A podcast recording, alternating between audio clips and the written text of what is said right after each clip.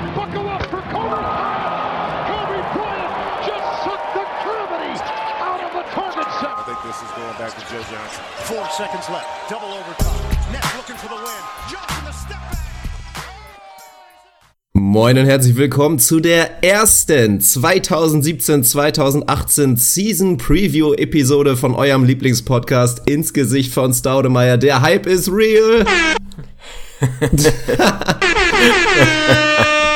Airhorn ist natürlich wie immer mit dabei. Wir haben richtig Bock. Mein Name ist Dirk Funk und nicht weniger Bock hat, glaube ich, auch derjenige, der auch natürlich wie immer mit in der Leitung ist, Arne Tegen. Ich habe schon von ihm gehört, er ist seit 8 Uhr heute am Sonntag wach, also schon mal stabile Shoutout an ihn, hat sich gewissenhaft vorbereitet auf diese erste Episode des Podcasts, wie wir die ganze Sache angehen. Wir haben im Vergleich zum letzten Jahr eins, zwei Sachen getweakt, aber das erklären wir gleich. Aber erstmal, Junge, Junge, was ist da los? 8 Uhr morgens am Sonntag. Ja, du kennst mich doch. Senile Bettflucht ist bei mir immer irgendwie ein Teil der Gleichung und dann ist es tatsächlich auch einfach ein Stück weit Dedication gewesen, weil ich heute einiges auf dem Zettel habe, was meine Masterarbeit und Unikram angeht und wir heute definitiv unseren, ja, unseren ersten Preview rausballern wollten und ich das noch vorbereiten musste. Also ging halt um 8 der Wecker und dann habe ich mich schön mit dem Käffchen unten aufs Sofa gesetzt habe die Katzen und den Hund, den ich diese Woche sitte, versorgt und habe mich vorbereitet. Also ich habe massiven Bock. Du hast es in unserem achtsekündigen Vorgespräch eben schon Sunday Funday genannt. So ist es. Ich habe Bock. Also ich freue mich, dass wir jetzt endlich wieder richtig drin sind in dem, in dem Preview-Trott, der uns jetzt die nächsten Wochen begleiten wird. Wird geil. Es gab ein paar Kontroversen direkt vorneweg. Also ja, ich habe ich hab massiven Bock einfach. Ist tatsächlich so.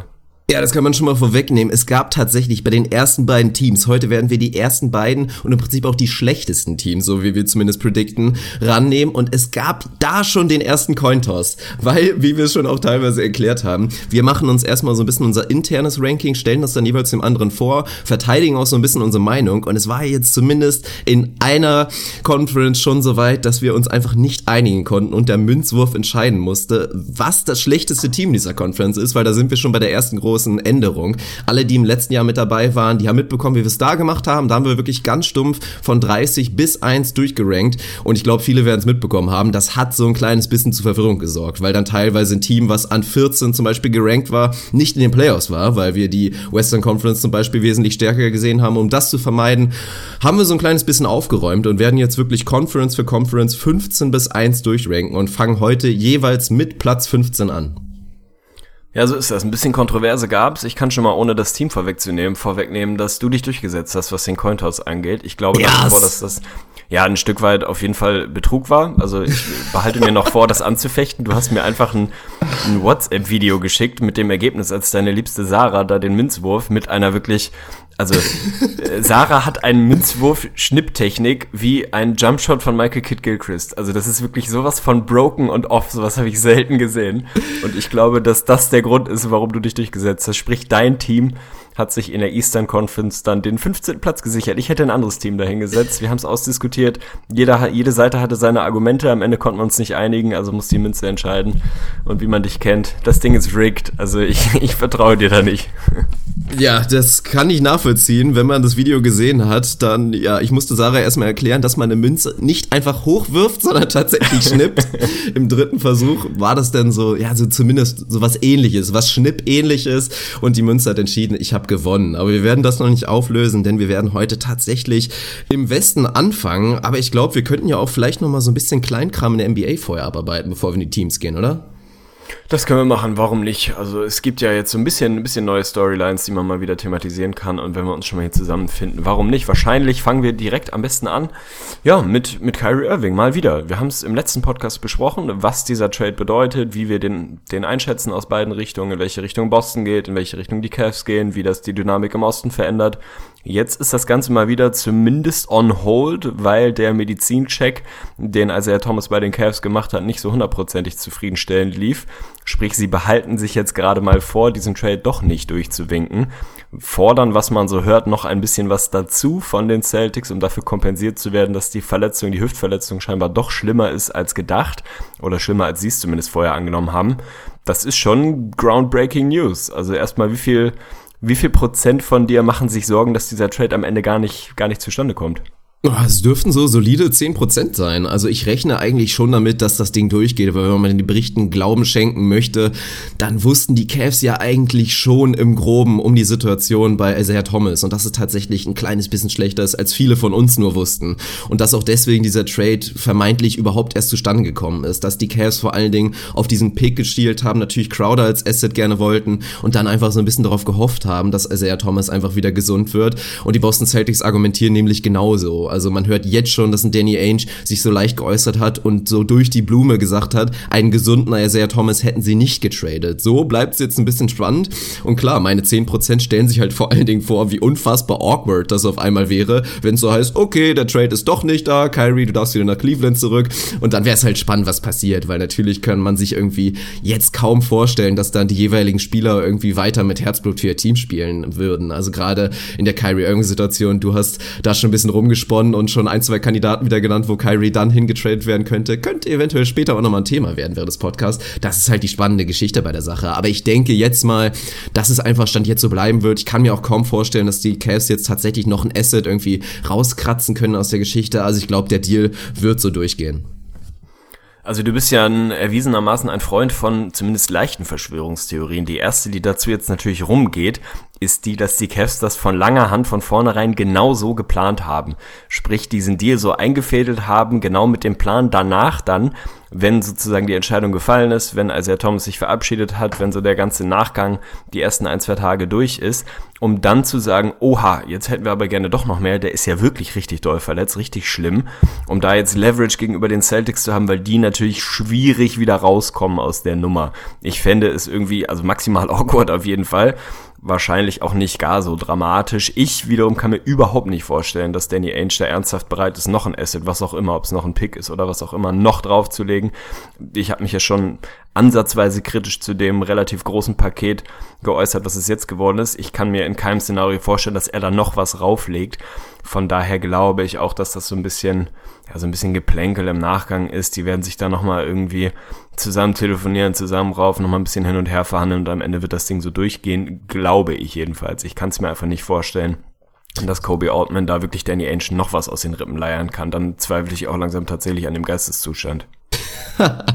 ja, also es ist schon eine spannende Verschwörungstheorie und klar, wenn man so argumentiert, wäre schon nicht ganz unclever. Also gerade die Boston Celtics würde das echt schon in eine schlimme Situation bringen, was Isaiah Thomas angeht, weil klar, wenn der Deal jetzt irgendwie nicht durchgeht und auch die nicht bereit sind, irgendwie noch was draufzulegen, es wird so keinen anderen Deal geben, dass sie irgendwie einen Spieler eines Kalibers Kyrie Irving dann zurückbekommen. Also das wäre schon schwierig und dann mit der Isaiah Thomas Situation für ihn persönlich wäre das auch wirklich dramatisch. Wenn man überlegt, geht jetzt in sein in sein Contract Deal, ist vermeintlich angeschlagen, wird die Saison vielleicht nicht durchspielen, wird vielleicht auch deutlich schlechter sein als die letzte Saison. Und da musst du mir überlegen, wie viele Millionen ihnen da durch die Lappen gehen werden. Also da kann man nur, ja, vielleicht aus Boston Celtics Stelle sagen, gut irgendwie oder Glück gehabt, dass sie nicht da irgendwie vorzeitig überlegt haben, wir geben ihm irgendwie den Max-Contract und so da vielleicht was gespart haben. Aber für Isaiah persönlich, also hoffen wir einfach mal, dass das nicht so ausgeht.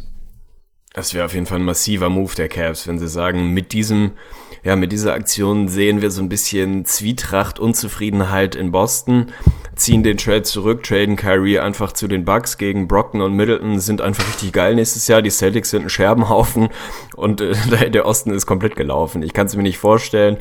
Insofern warten wir mal ein, zwei Tage ab, dann gehe ich mal sehr davon aus, dass das Ding da durchgewunken wird. Aber ist auf jeden Fall spannend, nochmal ein bisschen Dynamik reingekommen. Ja, das, das kann man auf jeden Fall durchaus sagen. Viel Dynamik ist auch reingekommen, was alle Dallas Mavericks-Fans unter uns angeht. Und da gibt's ja doch einige natürlich wegen unserem großen Mann Dirk Nowitzki. Nerlens Noel, das Vertrags hin und her ist endlich vorbei, aber mit einem ja, fragwürdigen Ende definitiv. Es kursierten ja immer wieder Gerüchte, dass die Dallas Mavericks ihm schon einen soliden Vertrag angeboten haben. Es kursierten da Gerüchte, dass er um die 17 Millionen pro Jahr über vier Jahre angeboten bekommen haben sollte. Das soll er tatsächlich abgelehnt haben. Nur jetzt ist rausgekommen, rausgekommen, dieses Angebot zumindest in dieser Höhe soll es gar nicht erst gegeben haben. Die Mavs haben ihm da scheinbar doch deutlich weniger geboten und da hat der Nerlens keinen Bock drauf. Wettet jetzt auf sich selber, hat die Qualifying Offer angenommen, ist also noch ein Jahr für die Dallas Mavericks unter Vertrag und wird dann in der nächsten Saison Unrestricted Free Agent und dann wird's natürlich spannend, weil wir haben zumindest fest damit gerechnet, dass Nerlens Noel definitiv langfristig mit den Mavs unterschreiben wird und so, er ist jetzt unrestricted, man muss mal gucken, die Mavs sind natürlich trotzdem auf jeden Fall im absoluten Fahrersitz, was was den Vertrag auch in der nächsten Saison angeht. Aber jetzt ist es zumindest ein bisschen wahrscheinlicher geworden, vielleicht auch wegen dieses Hin und Hers, dass er nicht längerfristig bei den Mavs bleiben wird.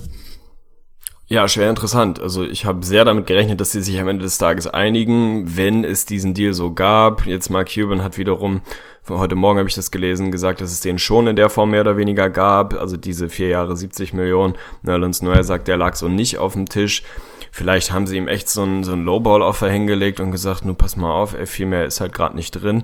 Friss oder stirb, nimm's halt an und haben gehofft, dass er es dann am Ende des Tages annimmt aus seiner Sicht kann ich den Move irgendwie verstehen. Ich fände oder hätte theoretisch vier Jahre 70 charmant, marktgerecht und angemessen empfunden. Wenn er das nicht so sieht, dann ist das sein gutes Recht.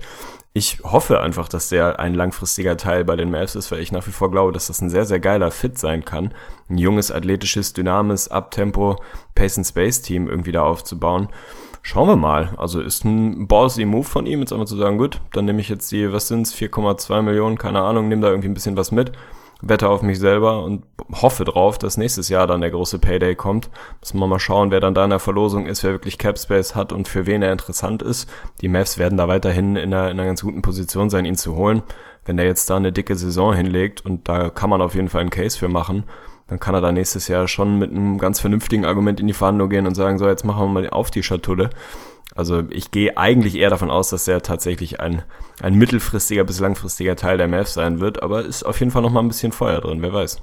Ja, und zumindest motiviert sollte er in die Saison gehen. Es ist jetzt auf jeden Fall sein großes Contract hier und er will natürlich allen zeigen, was er drauf hat und dass er diesen Max-Vertrag oder nahe Max-Vertrag Vertrag wirklich verdient hat. Also von daher aus Mavs Sicht kann man sich, glaube ich, auf einen Nerlens Noel mit, mit viel Energie freuen und dann mal schauen, wie es ausgeht. Aber ich würde jetzt da den Mavs auch erstmal keinen Vorwurf machen wollen. Also sie haben im Prinzip alles richtig gemacht. Also die haben einfach den Markt gesehen, der war nicht da für Nerlens Noel und dass man ihm da jetzt nicht einfach aus Sympathie oder was auch immer da den Vertrag geben will, den er, den er unbedingt haben will, das ist schon nachvollziehbar und so.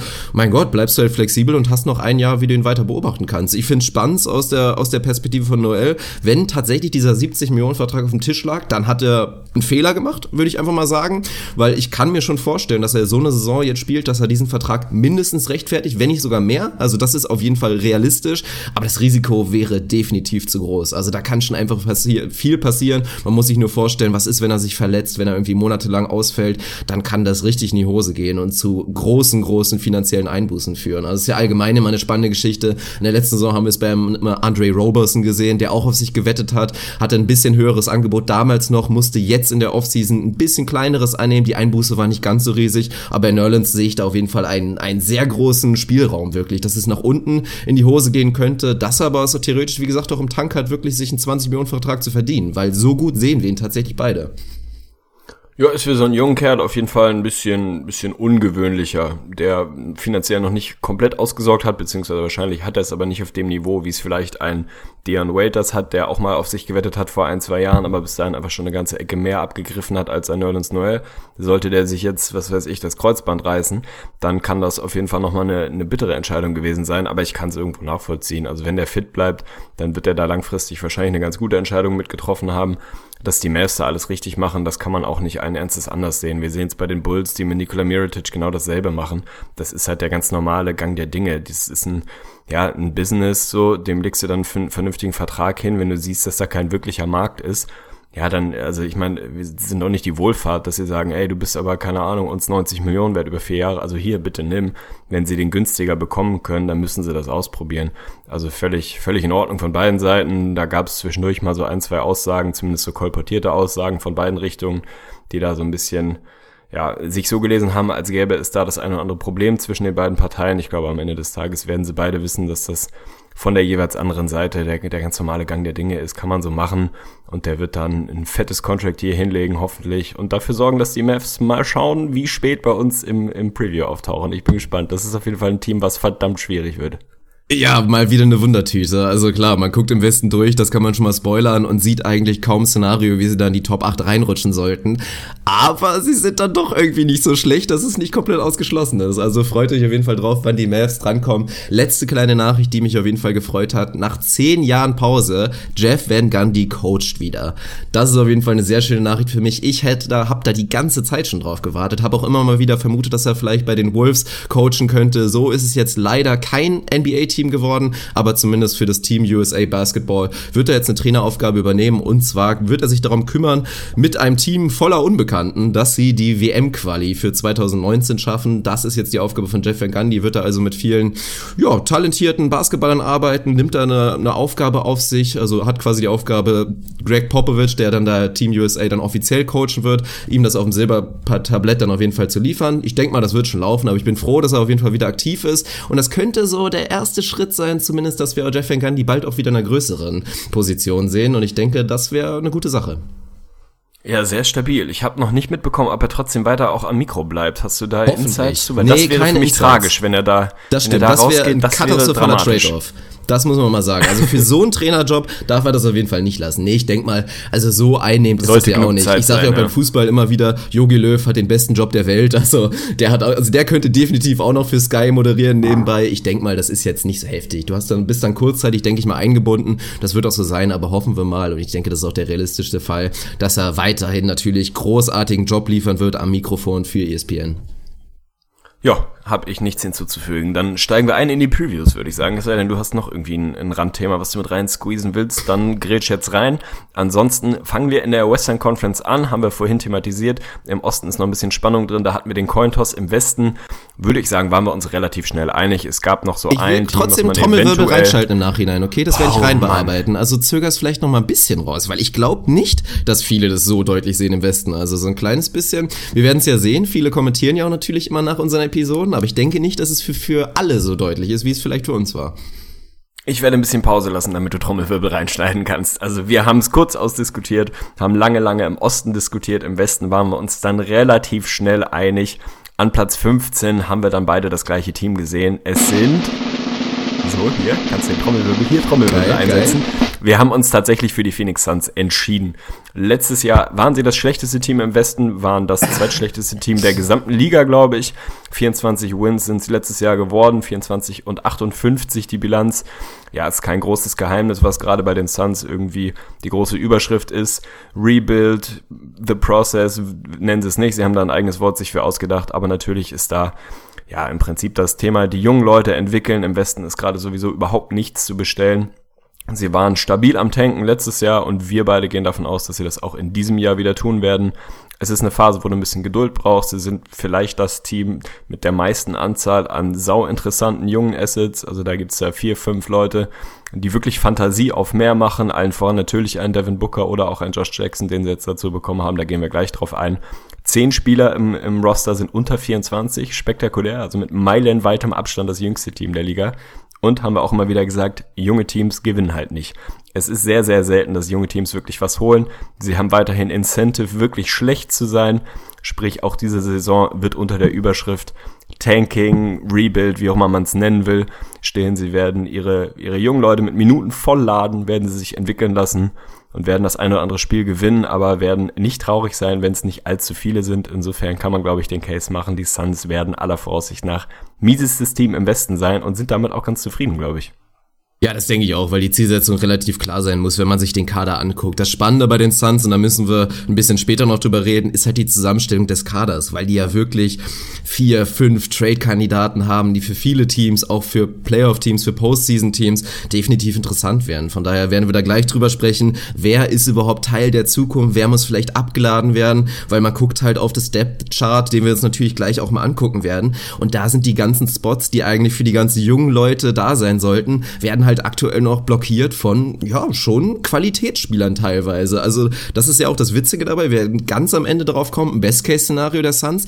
Theoretisch wären die nicht so schlecht, wie wir sie jetzt gerade sehen. Aber sie werden halt natürlich nicht den bestmöglichen Basketball spielen, weil die Zielsetzung sein muss, super Tank-Mode und sich dieses Mal vielleicht endlich wirklich mit dem Number One-Pick zu, zu belohnen. Die waren ja letztes Jahr so ein bisschen der, oder im Prinzip in diesem Jahr, der große Verlierer der Draft Lottery, hatten die zweitbesten Odds auf den Number One One Pick, haben den Number 4 Pick bekommen und da kommen wir direkt mal zu dem, zu der ersten großen Rubrik. Was ist denn überhaupt passiert in der Offseason? Und da ist zumindest die große Positiv-Story, weil sonst ist quasi gar nichts passiert. Die Suns haben einfach zugeguckt in der Offseason, kaum was gemacht, haben sie immerhin wirklich einen, einen guten, guten Trade, glaube ich, äh, einen guten Trade, einen guten Draft gehabt, haben am Nummer 4 nicht viel machen können, nicht viel falsch machen können, weil da war Nummer Josh Jackson noch auf dem Board und da hatten wir auch vorher schon mit dem guten, oh, ich habe den Namen vergessen, das ist jetzt peinlich von den Go-To-Guys.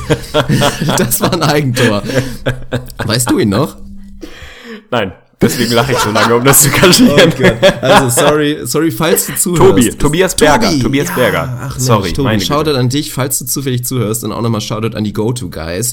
Da wird es demnächst auch nochmal ein Kollabo geben, das kann ich jetzt schon mal teasern, aber da hatten wir ja drüber gesprochen, sollte Josh Jackson irgendwie spät, so Nummer 4, Nummer 5 noch auf dem Board sein, dann musst du ihn nehmen. Das haben sie gemacht, da haben sie dementsprechend viel richtig gemacht. Ansonsten, wie gesagt, sehr, sehr wenig passiert. Einziger Abgang, Leandro Barbosa, nicht mehr bei den Suns aktiv.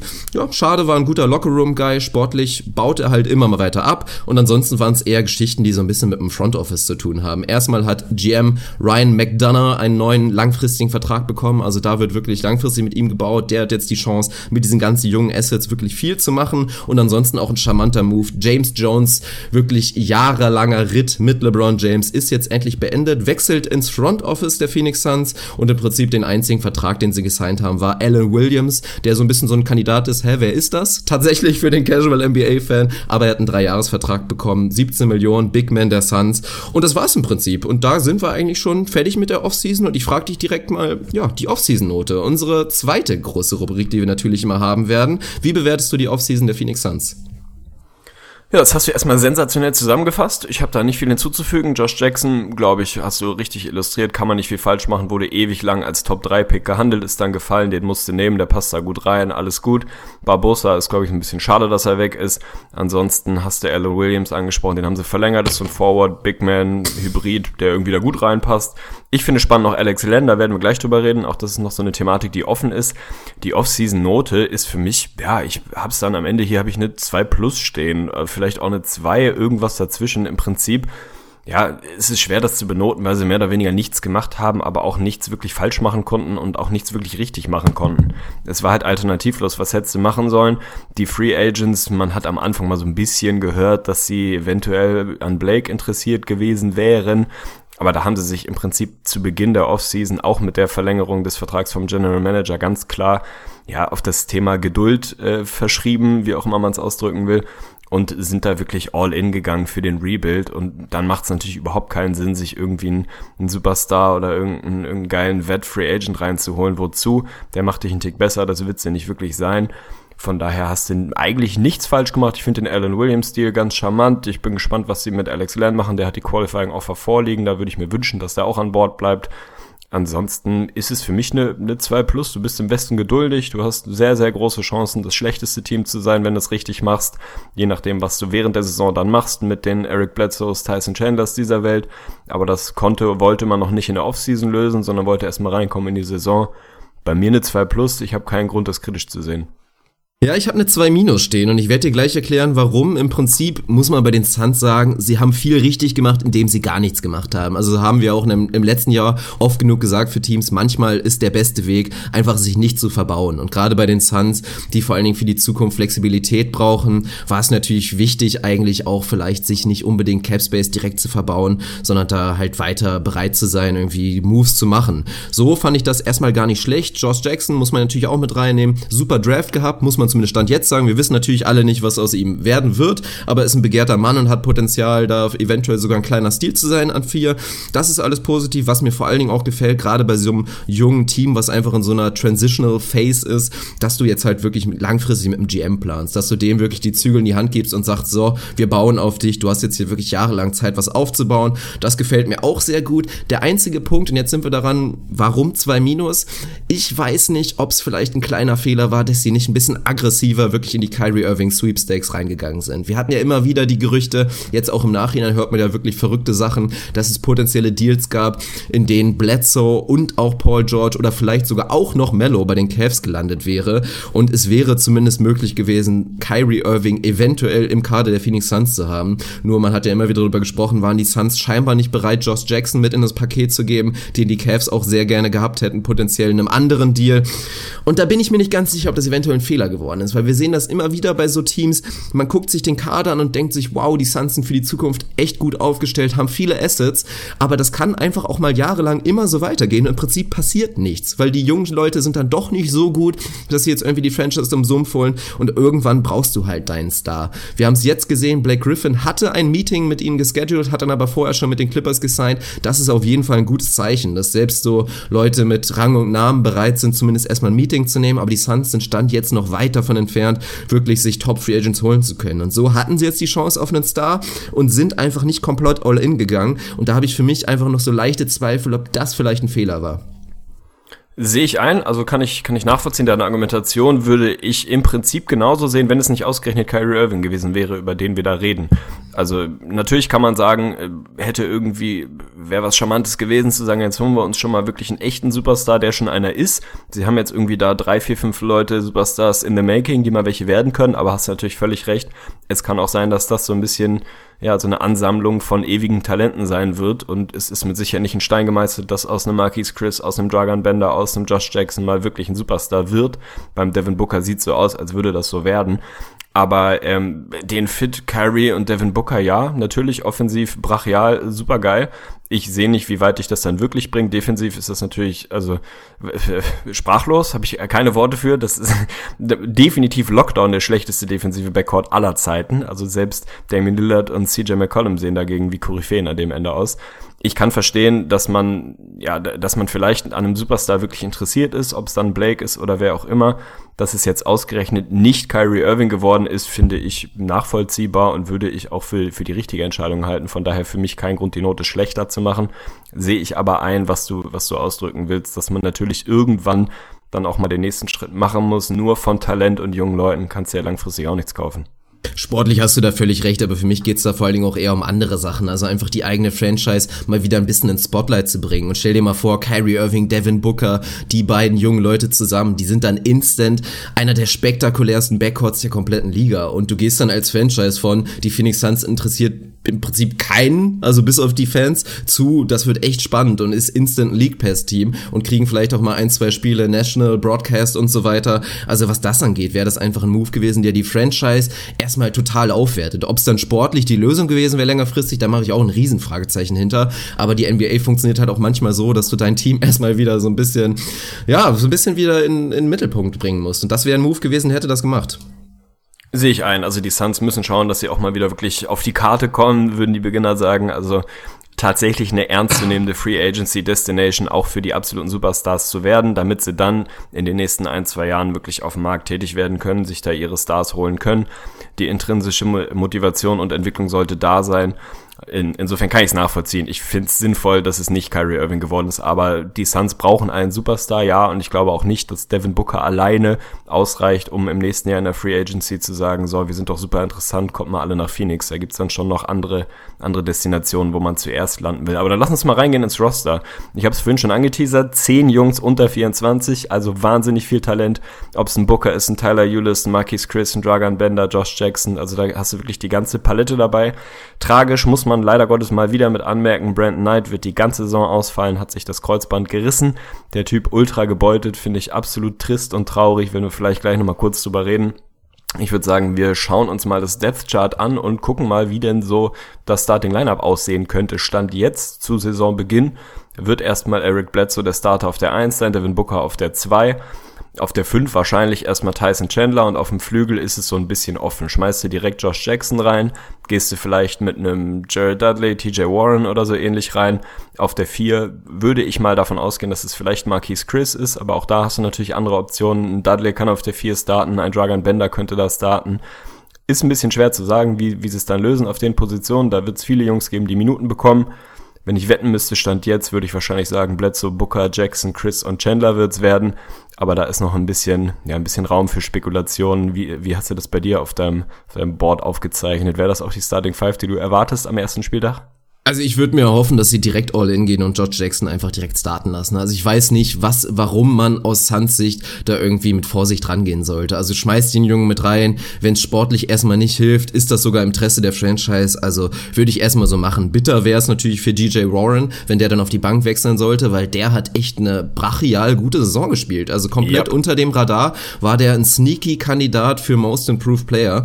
Bisschen schade war es, dass er dann auch zeitweise wieder ausfiel, verletzungsbedingt. Aber ansonsten war der absolut stabil. Also war auch, glaube ich, für alle Fantasy-Freude unter uns, hat der wochenlang brutal gespielt und war da wirklich ein Kandidat, den du irgendwie vom, ja, vom Free Agent Pool da geholt hast hab und der ich, dir mal. Hab ich. Ja, ganz stark. Du bist absolut starker GM bei Fantasy, das weiß ich. Dementsprechend hast du natürlich auch die richtige Nase gehabt bei dem Jungen. Und der hat dir ein, zwei, ein, zwei Wochen bestimmt mal gewonnen. Also von daher ist das auch so ein bisschen, wäre das ein Kandidat für Player to Watch, eine unserer Brücken, die gleich noch kommt.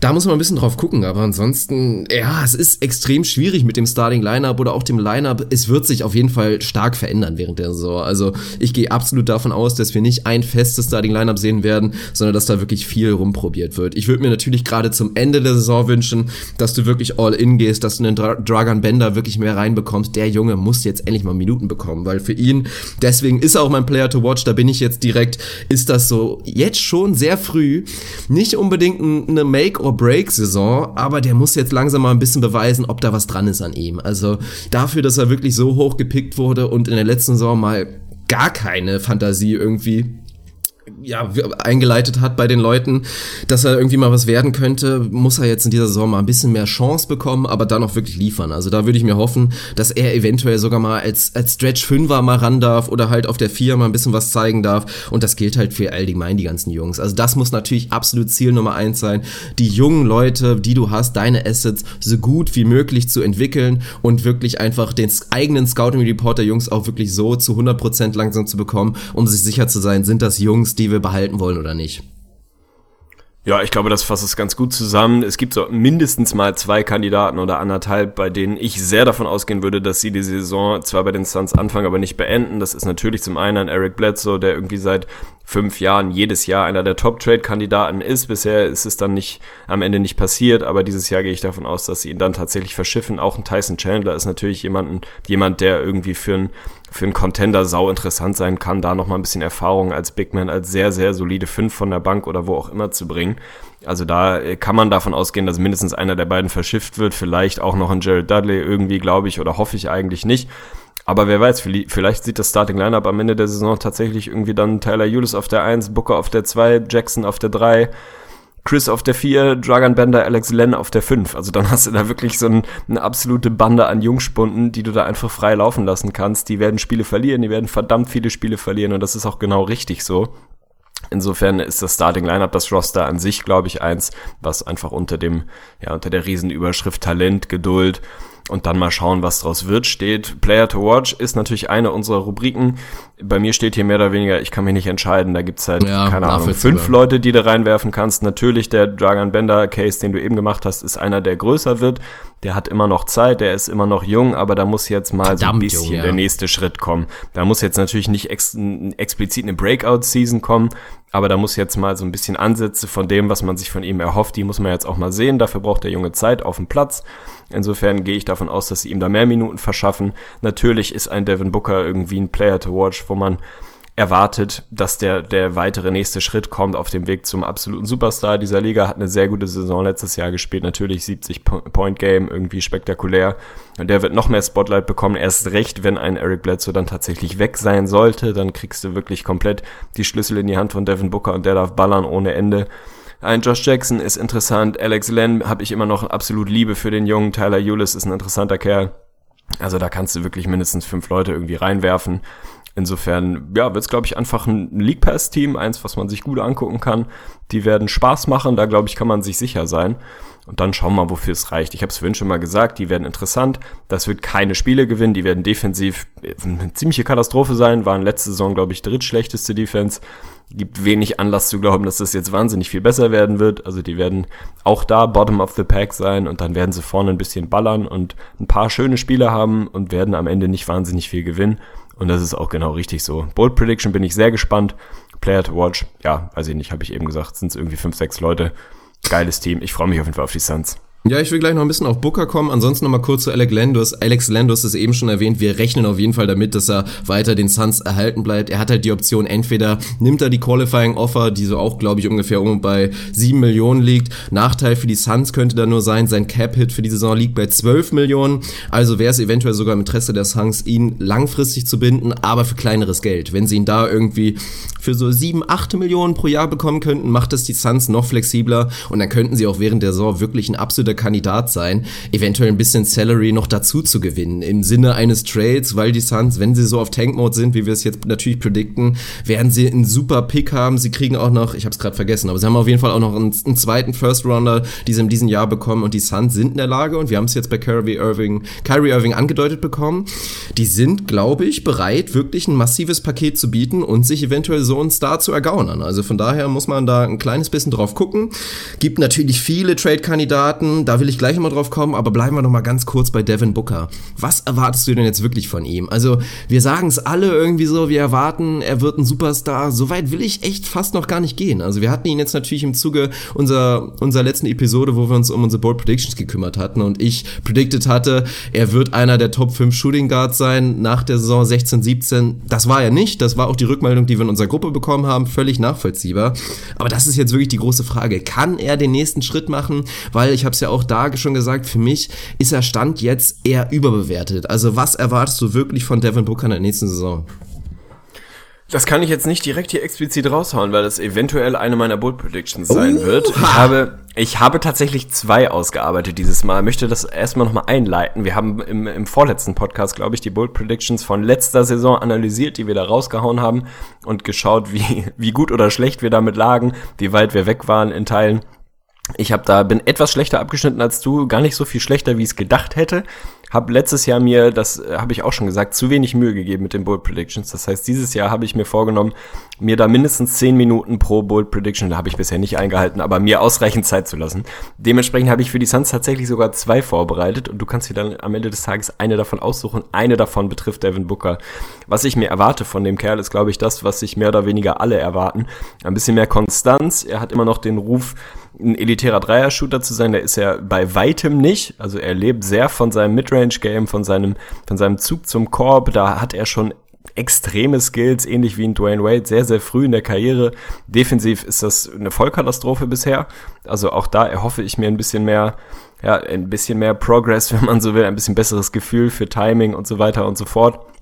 Am offensiven Ende glaube ich, dass der noch ein bisschen mehr scoren wird als im letzten Jahr. Letztes Jahr waren es, glaube ich, irgendwie 22 Punkte was Devin Booker an sich angeht, sind wir uns, glaube ich, einig.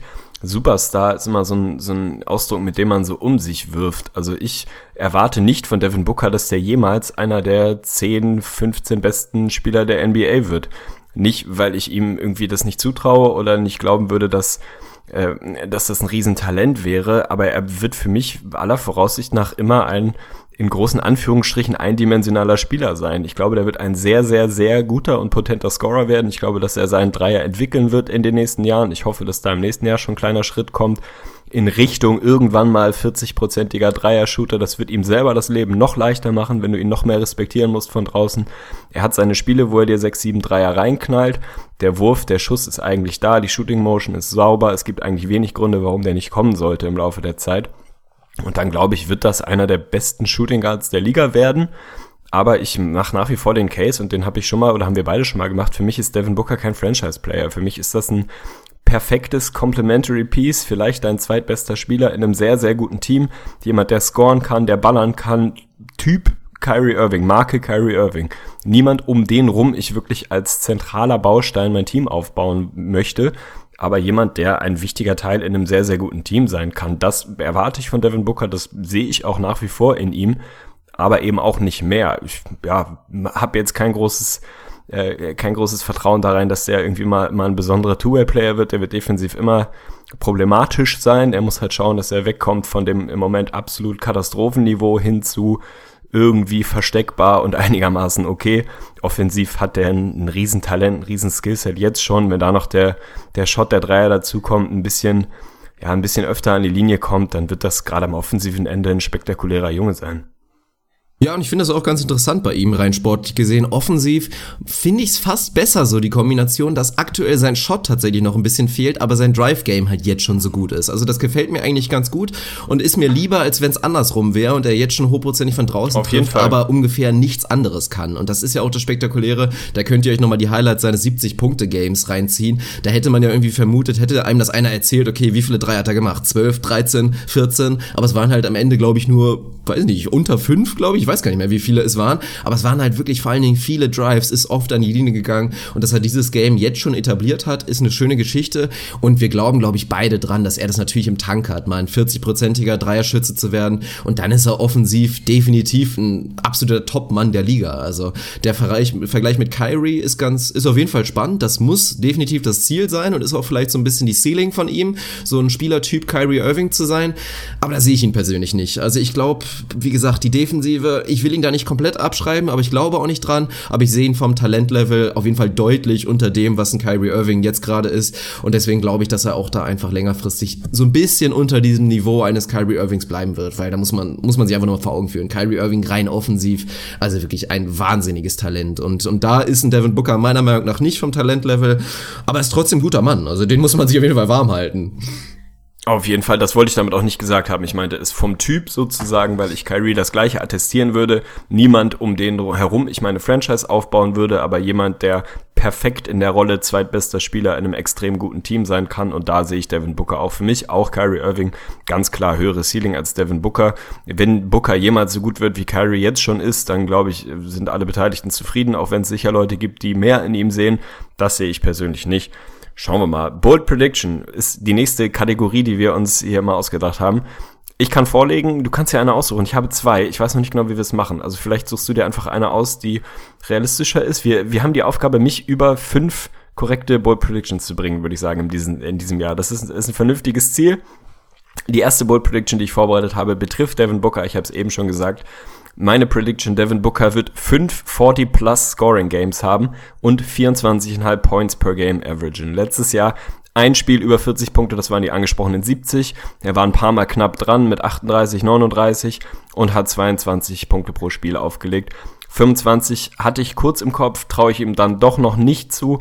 Glaube aber, dass wenn tatsächlich Eric Bledsoe getradet wird, dass er da einfach wahnsinnig viel Spotlight, wahnsinnig viel Raum bekommen wird und da wirklich ballern und, und scoren wird ohne Ende. Insofern fünfmal mehr als 40 Punkte, 24,5 Points per Game ist meine Bold Prediction. Geht die überhaupt durch als Bold? Du warst ja letztes Jahr sehr kritisch und, muss ich nochmal anmerken, bevor du antwortest, ich weiß nicht mehr wer, habe ich vergessen leider, sorry, Tom habe eine Facebook-Nachricht bekommen. Tom, ja. ja, ich glaube, es war Tom, genau. Hat geschrieben, dass du zu kritisch mit meinen Bold Prediction warst im letzten Jahr und da ein bisschen rücksichtsvoller sein musst. Also äh, schreib dir das hinter die Ohren. Geht das überhaupt durch als Bold Prediction? Ich nehme die Kritik definitiv an. Also auf jeden Fall danke da nochmal für die Rückmeldung, Tom. War valide, würde ich sagen. Also ich bin, ja, bin gerne streng mit dir, aber das mache ich auch, um noch mehr Prozent aus dir rauszukitzeln. Ich sehe einfach dieses unendliche Potenzial in einem Arne Tegen und wenn ich zu locker mit ihm angehe, dann wäre das hier alles ganz anders. Also gesteht mir das ein. bitte zu, dass ich immer sehr kritisch bin mit meinem guten Kollegen hier, aber die lasse ich dir definitiv durchgehen. Also das ist im Rahmen des Möglichen, aber es kann halt auch locker nicht klappen und das ist für mich schon die, die untere Grenze einer Bold Prediction und das da ja auf jeden Fall. Und es wäre eine schöne Geschichte, wenn er, wenn er das schafft. Wäre auch eine lustige Prediction, einfach mal zu gucken, was ist denn das Season High von Devin Booker in der nächsten Saison, weil da erwarten jetzt, glaube ich, wieder viele. Ist halt auf jeden Fall auch nicht selbstverständlich, dass er wieder jetzt so ein 50-Plus-Game raushaut. Nochmal 70 wird es mit Sicherheit nicht geben. Das war schon eine sehr spezielle Saison in dem Game. Aber ich notiere es mir, finde ich gut. Diesmal mache ich mir auch einen Zettel, damit ich es danach nicht mehr so rausfuchsen muss. Also deine Bold Prediction steht, gefällt mir. Finde ich gut. Tatsächlich war meine andere Idee für eine Bold Prediction, dass äh, sein Season High unter 40 Punkten sein wird. also komplett einmal in, die, einmal in die andere Richtung. Insofern schauen wir mal, die nehme ich auf jeden Fall mit. Meine andere kann ich ja auch noch kurz raushauen, äh, falls, falls dann die Booker Prediction nicht aufgeht. Vielleicht geht die andere auf, ist aber auch ein bisschen Sympathie getrieben. Ich glaube, Alex Len wird sich endgültig durchsetzen und wird nächstes Jahr einen langfristigen Vertrag mit mindestens 15 Millionen Dollar pro Jahr von den Suns vorgelegt bekommen. Oh Gott. Ja, gut, dass wir die nicht nehmen, weil die wird, glaube ich, nicht hinhauen. Also Alex Len ist wirklich Jonas Valanciunas in mal drei. Ja, also absolut. das ist auch so ein Junge, man möchte an ihn glauben. Er hat immer wieder Spiele und auch alle Fantasy, Fantasy Basketballspieler unter uns werden die Momente kennen. Man nimmt sich Alex Len, dann hat er wieder zwei gute Spiele. Boah, der Junge wird jetzt hier richtig, der wird bei mir im Kader bleiben und dann verkackt er einfach wieder wochenlang. Also ich glaube, ich glaube, der Junge hat's einfach nicht. Der hat's einfach mental nicht. Auch das Talentlevel ist da, aber irgendwas scheint ihm da Steine in den Weg zu legen. Körperlich ist er da auch nicht für gemacht, einfach immer verletzt. Das ist ein Problem. Also da, da würde ich einfach mal nicht mit rechnen, auch wenn ich es ihm natürlich absolut gönnen würde, weil ich, ich mag den Typen einfach als Spielertyp. Er ist und bleibt Jonas Valanciunas 2.0. Ich glaube, das, das fasst es am besten zusammen. Hat softe Hände, hat ein schönes Skillset, kann den Rim protecten, wenn er gut drauf ist, kann wirklich Fantasy-mäßig. Ich glaube, jedes Team in meiner Liga hatte letztes Jahr mindestens einmal Alex Len drin, weil er wirklich Phasen hat. Dann ballert er dir vier Blocks pro Spiel raus und scoret dazu ordentlich mit sehr, sehr guten Quoten, ist gut von der Linie, alles cool. Und dann taucht er wieder komplett ab. Also es ist tatsächlich, es ist einfach Valanciunas. Es ist genau das gleiche in grün. Insofern nehmen wir die Booker Prediction und ich bin gespannt, was deine Bull Prediction wird. Ja, ich habe mir, hab mir ein bisschen schwer getan mit der Bold Prediction, muss ich sagen. Mir sind da viele Sachen durch, durch den Kopf geflogen, bin aber letztendlich gesettelt und ich hoffe, du lässt es mir durchgehen, weil ich einen kompletten 180 gemacht habe, mal wieder. Ich mache das gerne, das hat man, glaube ich, mitbekommen in den letzten Wochen. Aber in unserem Vorgespräch, als wir halt das geklärt haben, wer das Team überhaupt wird an 15, war eins Hauptargument auch von mir, dass die Suns definitiv, also Mid-Season-Moves machen werden, dass sich da die einen oder anderen Veterans verabschieden werden und sie dementsprechend auch wirklich einfach noch viel schlechter schlechter werden und diesen Platz 15, den wir jetzt hier haben, rechtfertigen werden. Und da war natürlich ein großer Teil. Und jetzt Achtung schon mal, Miguel. Ich habe auf jeden Fall zu dir gesagt, ich rechne fest damit, dass Eric Bledsoe getradet wird. Und ich habe aber ein 180 gemacht und dementsprechend ist meine Board Prediction, Eric Bledsoe wird die Saison als Sun beenden und dann auch später langfristig einen Vertrag unterschreiben. Okay, die lasse ich dir durchgehen. Also ich hatte kurz die Angst, dass deine Bull Prediction wird, dass Eric Bledsoe getradet wird. Die hätte ich definitiv annulliert, weil ich glaube, jeder davon ausgeht, dass er getradet wird. Ich gehe nach wie vor davon aus. Ich glaube, auch Executives rund um die Liga gehen davon aus. Insofern ist nicht, nicht auszuschließen, dass er bleibt. Das haben wir die letzten zwei, drei Jahre auch so gesehen. Da ist auch jeder davon ausgegangen, dass er geht und er ist da geblieben.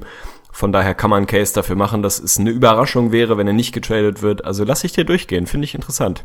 Ja, danke, sehr gütig von dir. Aber es ist, ich habe einfach noch mal ein bisschen drüber nachgedacht und habe für mich jetzt irgendwie festgelegt, dass ich finde, es wäre ein Fehler. Also es wäre ein Fehler, ihn leichtfertig zu traden und halt je nach Paket. Also bei Kyrie, das ist was anderes, weil du wirklich im Gegenzug dann einen Jungen bekommst, der für deine Franchise einfach wertvoll wäre. Aber ich glaube, dass es ein Eric Bledsoe halt wirklich sein kann und auch der ist letztes Jahr wirklich unterm Radar geflogen. Der war richtig gut. Der war Borderline All-Star-Niveau, wenn er das nicht einfach für ein super schimmliges Team gemacht hätte. Und hätten die Suns nicht einfach irgendwann am Ende der Saison gesagt, du Eric, du bist zu gut, du darfst nicht mehr spielen, dann wäre das auch noch ein bisschen, bisschen weniger untergegangen. Also der Junge hat das drauf. Das haben wir damals bei den Clippers gesehen, als er hinter Chris Paul immer wieder von der Bank für super Minuten wirklich da gesorgt hatte. Ist einfach ein geiler Two-Way-Spieler, ein beinharter Verteidiger und offensiv einfach talentiert. Und ich glaube einfach, dass das von, also einfach von der Timeline her, im Prinzip der perfekte Spieler für die Suns ist. Der ist jung genug, dass du ihn längerfristig einplanen kannst, dass er auch mit den noch jüngeren Leuten zusammenpasst und dann hast du einfach einen sicheren Qualitätsspieler. Und das ist ja mein großes Argument bei den Suns. Das muss die Aufgabe sein, jetzt einfach über die nächsten Jahre Leute zu finden, die wirklich die Main Three Main Four Guys sind. Und ich glaube, Eric Bledsoe könnte einer davon sein. Und wenn du ihn leichtfertig gehen lässt, eventuell nur irgendwie für weitere Assets, für ein paar Draft Picks oder so, könnte das ein Fehler sein. Weil für mich bei den ganzen anderen Kandidaten, bei dem Marquise Chris, bei einem Bender und so weiter, selbst bei dem Booker, mir einfach noch so ein bisschen die Garantien fehlen, ob das wirklich, ob das jeweils the real deal ist. Für mich kommt es sehr darauf an, was das Paket wäre. Es geistern natürlich immer noch mal so diese noch ein Top-Pick und noch mal ein junges Talent-Deals rum. Das wäre für mich auch ein Fehler, weil da haben wir vorhin drüber gesprochen, sie sind absolut stacked, was Talente angeht.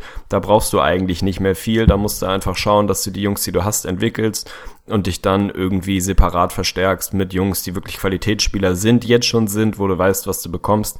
Bledsoe hat natürlich immer so ein bisschen seine Verletzungsproblematik, die irgendwo ein Thema ist. Wenn du es schaffst, ihn im Laufe der Saison zu flippen gegen, ja, schwer zu sagen, aber gegen einen mehr oder weniger fertigen Spieler oder jemanden, wo klar absehbar ist, wohin die Reise geht, der da gut reinpasst, dann ist das für mich ein Deal, den du machen musst. Wenn du ihn, ihn wirklich verschiffst gegen nochmal einen, einen hohen First Rounder oder ein junges Talent, ist es für mich auch ein Fehler. Das ist nicht das, was die Suns gerade brauchen. Bledsoe an sich, Shoutout an Miguel, massiv underrated, glaube ich, in vielen, äh, in vielen Kreisen. Als ich für meine Bold Prediction für Booker ein bisschen recherchiert habe, wer so 40 plus Scoring Games hatte letztes Jahr, das muss man aufmachen auf BKRF. Also da läuft dir sehr, sehr oft der Name Eric Bledsoe über den Weg. Also massiv potenter Scorer du hast es richtig gesagt, sie haben irgendwann den Stecker gezogen und gesagt, das war's jetzt, äh, du bist vielleicht ein bisschen zu gut gerade, lass mal verlieren und raus mit dir, wir ziehen. Auch einfach geil, das zu sagen, oder? Ja, ja, geil. Du, du, du spielst leider zu gut Basketball, wir können dich gerade aktuell nicht gebrauchen. Kann man irgendwo nachvollziehen. Absolut defensiv einer der, einer der besten Jungs auf der Eins, ein beinharter Typ, hat den Körper dazu, hat alle Tools, ist einfach ein sehr, sehr guter Verteidiger. Also ich fände nicht schlimm, wenn er da ein langfristiger Teil der Suns bleibt. Sieht für mich im Moment nicht unbedingt so aus. Ich, sieht eher da so aus, als würden sie tatsächlich daran glauben, dass dann vielleicht ein Tyler Julis da in die Rolle reinwachsen kann. Mal schauen, aber die Bull Prediction lasse ich dir auf jeden Fall durchgehen. Ja, das finde ich schön. Und dann sind wir jetzt eigentlich schon bei unserer letzten Kategorie, die wir jeweils haben für die einzelnen Teams. Und das sind unsere Best- und Worst-Case-Szenarien. Danach werden wir dann wirklich auch einfach nochmal Eier auf den Tisch, unseren wirklichen Tipp für die Wins zusammenbauen. Aber ich fange einfach mal an und muss sagen, das Best-Case-Szenario für die Suns ist halt das sportliche Worst-Case-Szenario. Deswegen ist das halt so ein bisschen schwierig. Das ist am Anfang immer so halt die Sache bei diesen Best-Case- und Worst-Case-Szenarien. Also rein sportliches Best-Case, klar. Wenn du jetzt sagst, du, du machst es wirklich so gut wie möglich und du willst gewinnen, dann hat dieses Team mit den Veterans, die sie haben, hätte das meiner Meinung nach so 34, vielleicht 35 Wins im Tank. Aber das wird definitiv nicht passieren. Also sage ich mal, ein realistisches, sportliches Best-Case-Szenario wären vielleicht so 26, 27 Wins, aber das wäre schon fast zu viel, weil sie wirklich ganz unten mit dabei sein wollen. Beim Worst Case bin ich dann wirklich, im schlimmsten Fall könnte es unter 20 bleiben, da bin ich bei 19 und mein letztendlicher Tipp liegt bei 21 Wins für die Phoenix Suns in der nächsten Saison. Finde ich sehr stabil und sehr interessant. Für mich steht hier auch ganz plakativ, wenig Wins gleich Best Case. Genau das, was du eben gesagt hast. Hier ist wirklich der Best Case der Worst Case. Wenn die Suns wirklich sportlich alles reinlegen sollten und versuchen sportlich so gut wie möglich zu sein, dann ist das für mich auch ein Team, was 35 sehe ich nicht ganz, aber stehen bei mir hier irgendwie 33 Wins. Die sind drin. Das ist theoretisch ein vernünftiges Team wenn ein Bledsoe, ein Chandler wirklich da bleiben, spielen, fit bleiben, dann hast du zwei Jungs, die wirklich gutes NBA-Niveau haben dazu. Die Jungs, über die wir eben geredet haben, ist kein so schlimmes Team. Worst Case rein sportlich, wie gesagt in großen Anführungsstrichen, weil das ist das, was die Suns wollen. Da stehen bei mir hier 20 Wins, also einer mehr als bei dir. Sie werden tanken, davon gehe ich aus. Wenn ich hier Eier auf den Tisch legen soll und sagen soll, wie viel Wins holen sie im nächsten Jahr wirklich. Im letzten Jahr waren es 24. Man muss mal ein bisschen schauen, wie die Konkurrenz in Anführungsstrichen wirklich um die größtmögliche Chance auf den Overall First Pick ist. Ich glaube, dass es nicht wahnsinnig viele Teams geben wird, die wirklich in den, in den ganz tiefen Zwanzigern unterwegs sein werden, was die Wins angeht so dass die Suns es sich vielleicht erlauben können, sogar 23, 24 Wins zu holen und trotzdem das Team mit der größtmöglichen Chance zu sein. Letztes Jahr habe ich gesagt, waren nur die Nets schlechter, die 20 hatten. Die sehen wir beide besser. Die anderen Teams da unten, Philly, die Hawks, die Bulls etc., wer da alles noch so kommt, werden auf einem ähnlichen Niveau sein. Bei mir stehen hier am Ende 23 Wins, einer weniger als im letzten Jahr und damit ganz gute Chancen, einen der besten Picks abzugreifen und dann wen auch immer zu holen. Also bei mir sind es 23. Was hattest du? 24 oder 22? 21, nee, 21, 21 sogar, ne? tatsächlich. Ja, dann nehmen wir die Mitte, nehmen wir die goldene Mitte und einigen uns auf 22 ja, gut. Wins. wir als Podcast Du haben uns geeinigt auf 22 Wins. Das finde ich sehr charmant und ansonsten werden wir natürlich die einzelnen Tipps auch noch aufschreiben. Und ich würde einfach mal vorschlagen, wir machen da ein großes Tippspiel draus. Wir merken uns das, werden das dann ein Jahr später auflösen und dann gibt's auf jeden Fall wieder eine saftige Bestrafung für den Verlierer. Aber da freue ich mich drauf. Denke ich mal sehr vernünftig okay, ich schreibe von dir. Mit. Ja, wir, wir schreiben mit, definitiv. Machen wir es am besten beide, weil es werden Zettel verloren gehen, das wissen wir.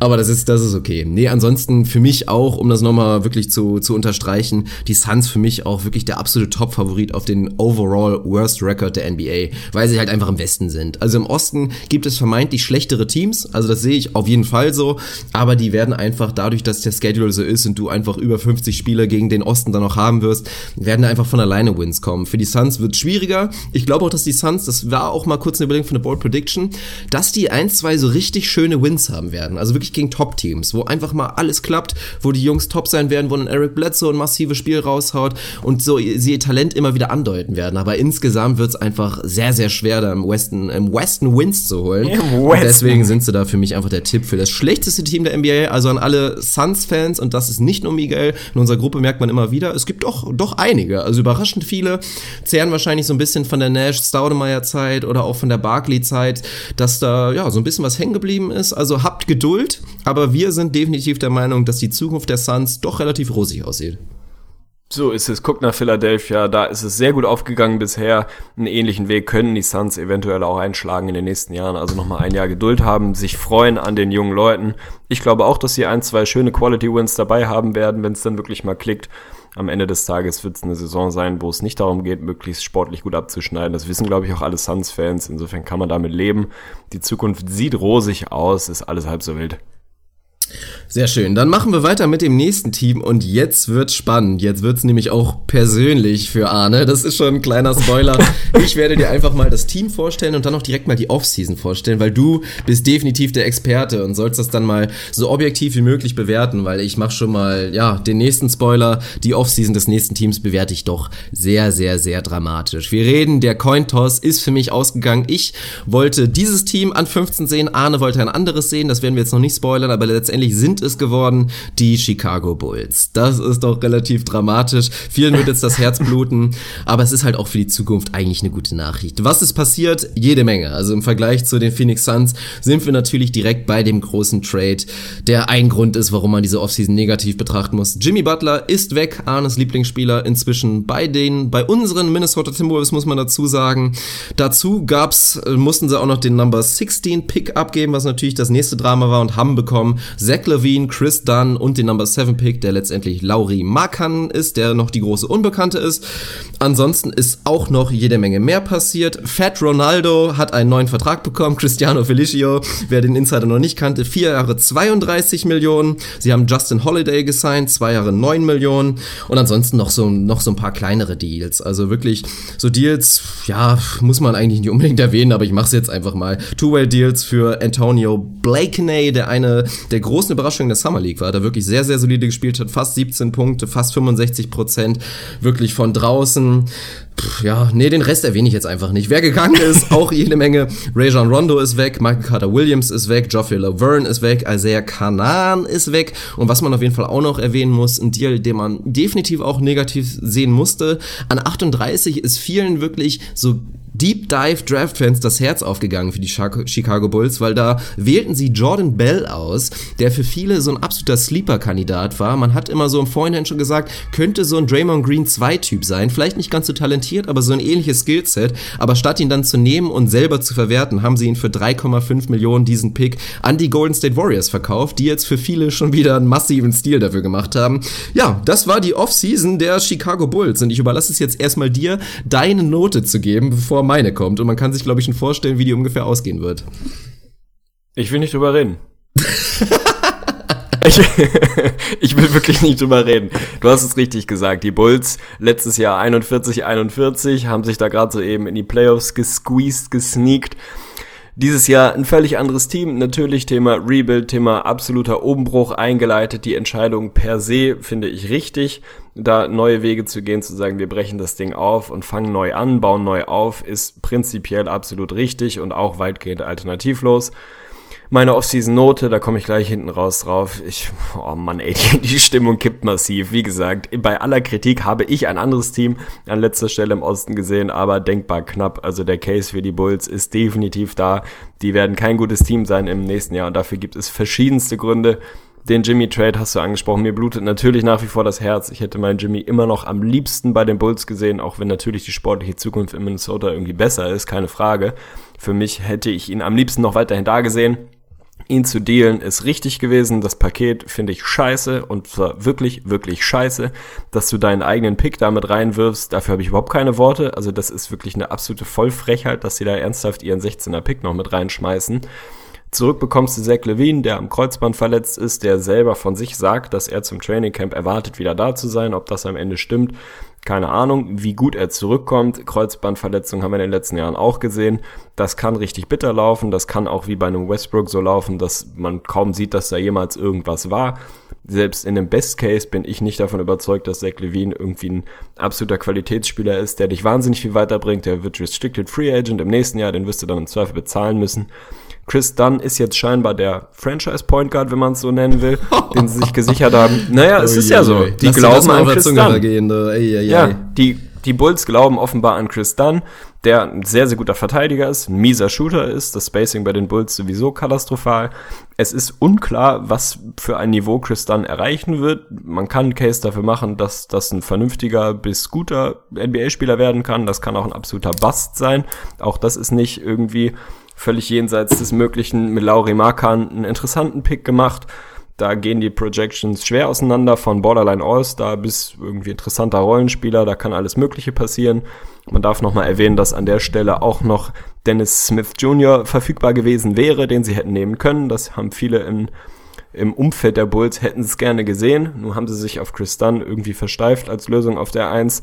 Mal schauen, wie das langfristig ausgeht. Ich mag das Justin Holiday Signing. Das gefällt mir gut. Ein bisschen Shooting, solider Verteidiger, schön groß, schön günstig. Machst du nicht viel mit falsch. Antonio Blakeney hast du schon angesprochen. Der ist jemand, der wirklich ein bisschen Fantasie weckt. Der macht dich nicht zu einem guten Team, aber da kann man zumindest mal ein bisschen hoffnungsvoll sein, dass du da wirklich einen offensiv sehr, sehr potenten Scorer an Land geholt hast, den du hochziehen kannst, wenn du denn möchtest. Wie gesagt, Two-Way-Deal hast du gesagt ja, auf der Abgangsseite, dass sie die Point Guard Experimente mehr oder weniger abgebrochen haben, finde ich irgendwie erstmal sinnvoll, dass Michael Carter Williams nicht weiter dort, dort auflaufen wird. Damit kann ich ganz gut leben. Mit Isaiah Canan auch, mit Rajon Rondo auch. Das ist alles irgendwie okay. Was das Roster angeht, Nikola Mirotic wird wohl bleiben. Das ist eine ähnliche Geschichte wie bei Nerlens Noel. Hat das Qualifying Offer vorliegen. Hat, glaube ich, selber gedacht, dass er einen fetteren Vertrag bekommt. Ich gehe davon aus, dass er dann bei den Bulls bleibt. Dwayne Wade gehe ich mal sehr davon aus, dass er sein Buyout noch bekommt. Da werden wir dann gleich drüber reden. Off-Season-Note, wie gesagt, den Weg finde ich richtig, zu sagen Umbruch, Rebuild, Jimmy Trade, kann ich alles nachvollziehen. Die Richtung, die sie jetzt eingeschlagen haben mit dem, was du zurückbekommen hast als Paket, finde ich mies. Von daher bleibt für mich tatsächlich eine Off-Season-Note eine schlicht und einfach eine glatte straight 5. Mehr kann ich dafür nicht, ja. nicht rausholen. Es ist, ich sehe nichts, was, was du viel schlechter hättest machen können, ehrlicherweise ähm, dass, dass du die, das Roster ein bisschen aufräumst, gerade auf der Eins, ja, ist irgendwie klar, macht Sinn, hätten alle anderen auch so gemacht.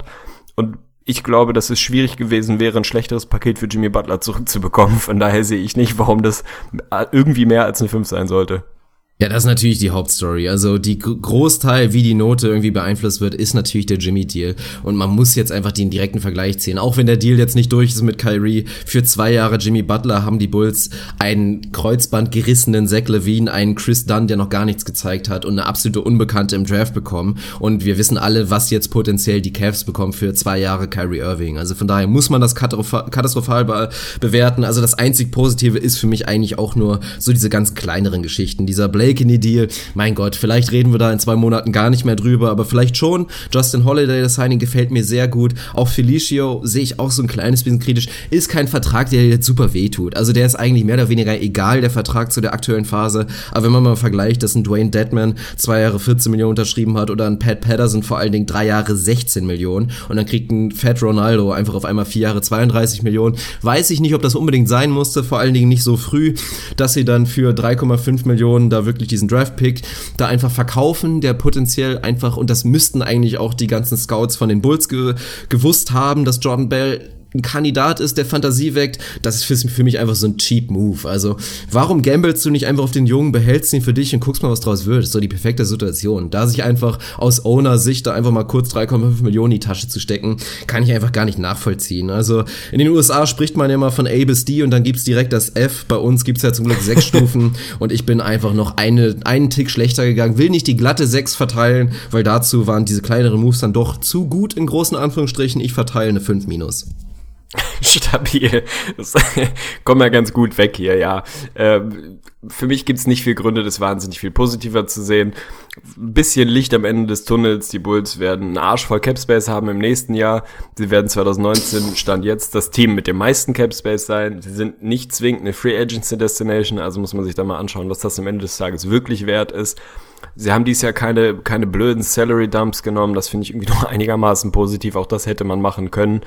Den Deal für Fat Ronaldo finde ich völlig okay. Natürlich im, im direkten Vergleich zu einem Pad Pad äh, sieht er dann ein bisschen schlechter aus, aber 8 Millionen pro Jahr ist einfach was, was du für solche Leute bezahlen musst. Ist 25, hat ganz gute Hände, ist ein guter Rollman. Das ist schon irgendwie okay. Das ist nichts, was, was wahnsinnig wehtut. Ansonsten haben sie halt ein bisschen aufgeräumt. Aber ich, ja, ich sehe schon ein, dass man auf nicht viel mehr als eine 5 oder 5 Minus kommt, wenn man ein bisschen rumguckt. Haben sie reihenweise Fs und Ds eingesammelt von den Leuten, die da sonst so ihre Noten verteilt haben. Insofern gibt's für mich Stand jetzt keinen großen Grund, das, das besser zu sehen. Das ist leider Gottes so. Ja, und jetzt wird's eigentlich interessant und da kommen wir in die große Diskussion, wie es vor allen Dingen in der Zukunft weitergehen soll, der Chicago Bulls, weil wir gucken jetzt einfach mal auf die potenzielle Aufstellung und die liest sich gar nicht so katastrophal. Also für ein Team, was jetzt hier wirklich absolut an Platz 15 im Osten dann auch noch steht. Da haben wir potenziell ein Lineup mit Chris Dunn auf der 1. Wir könnten einen Zach Levine, wenn er dann wieder da ist, auf der 2 sehen, einen Wade eventuell auf der 3. Dann kannst du mit einem Bobby, Bobby Portis, der auch einer deiner Lieblinge ist, auf der 4 oh, und ja. mit einem Robin Lopez auf der 5 starten starten. Und dann werden jetzt viele sagen, okay, das ist doch gar nicht so schlecht, oder? Und da muss man definitiv sagen, ja, das ist nicht so schlecht und es ist auch vermeintlich besser als andere Teams im Osten. Aber ich rechne auf jeden Fall ganz fest damit, dass dieses Team so auf jeden Fall nicht zu Ende spielen wird. Du hast Dwayne Wade schon angedeutet. Da kann man sich eigentlich jetzt schon sicher sein, dass der Buyout kommen wird und wie viele Spiele wirklich Dwayne Wade jetzt noch mit voller Energie für die Bulls machen wird.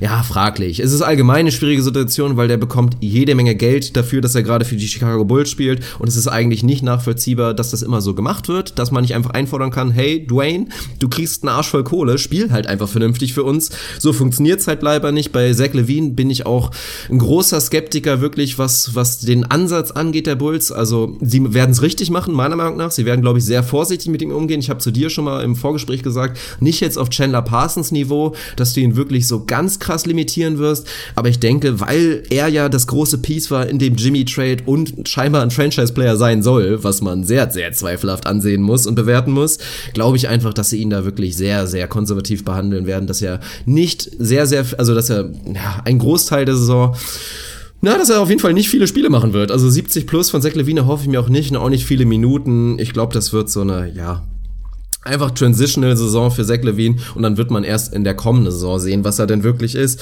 Und dementsprechend ist man dann einfach relativ dünn. Und was mich vor allen Dingen einfach stört, nach wie vor die Point Guard Situation der Bulls. Und die hat sich für mich, so schlecht sie in der letzten Saison war, noch, noch mehr verschlechtert. Also Chris Dunn, du kannst vielleicht gleich mal sagen, was aus deiner Sicht die Bewertung von Chris Dunn ist, aber ich habe ihn bei den Wolves gesehen.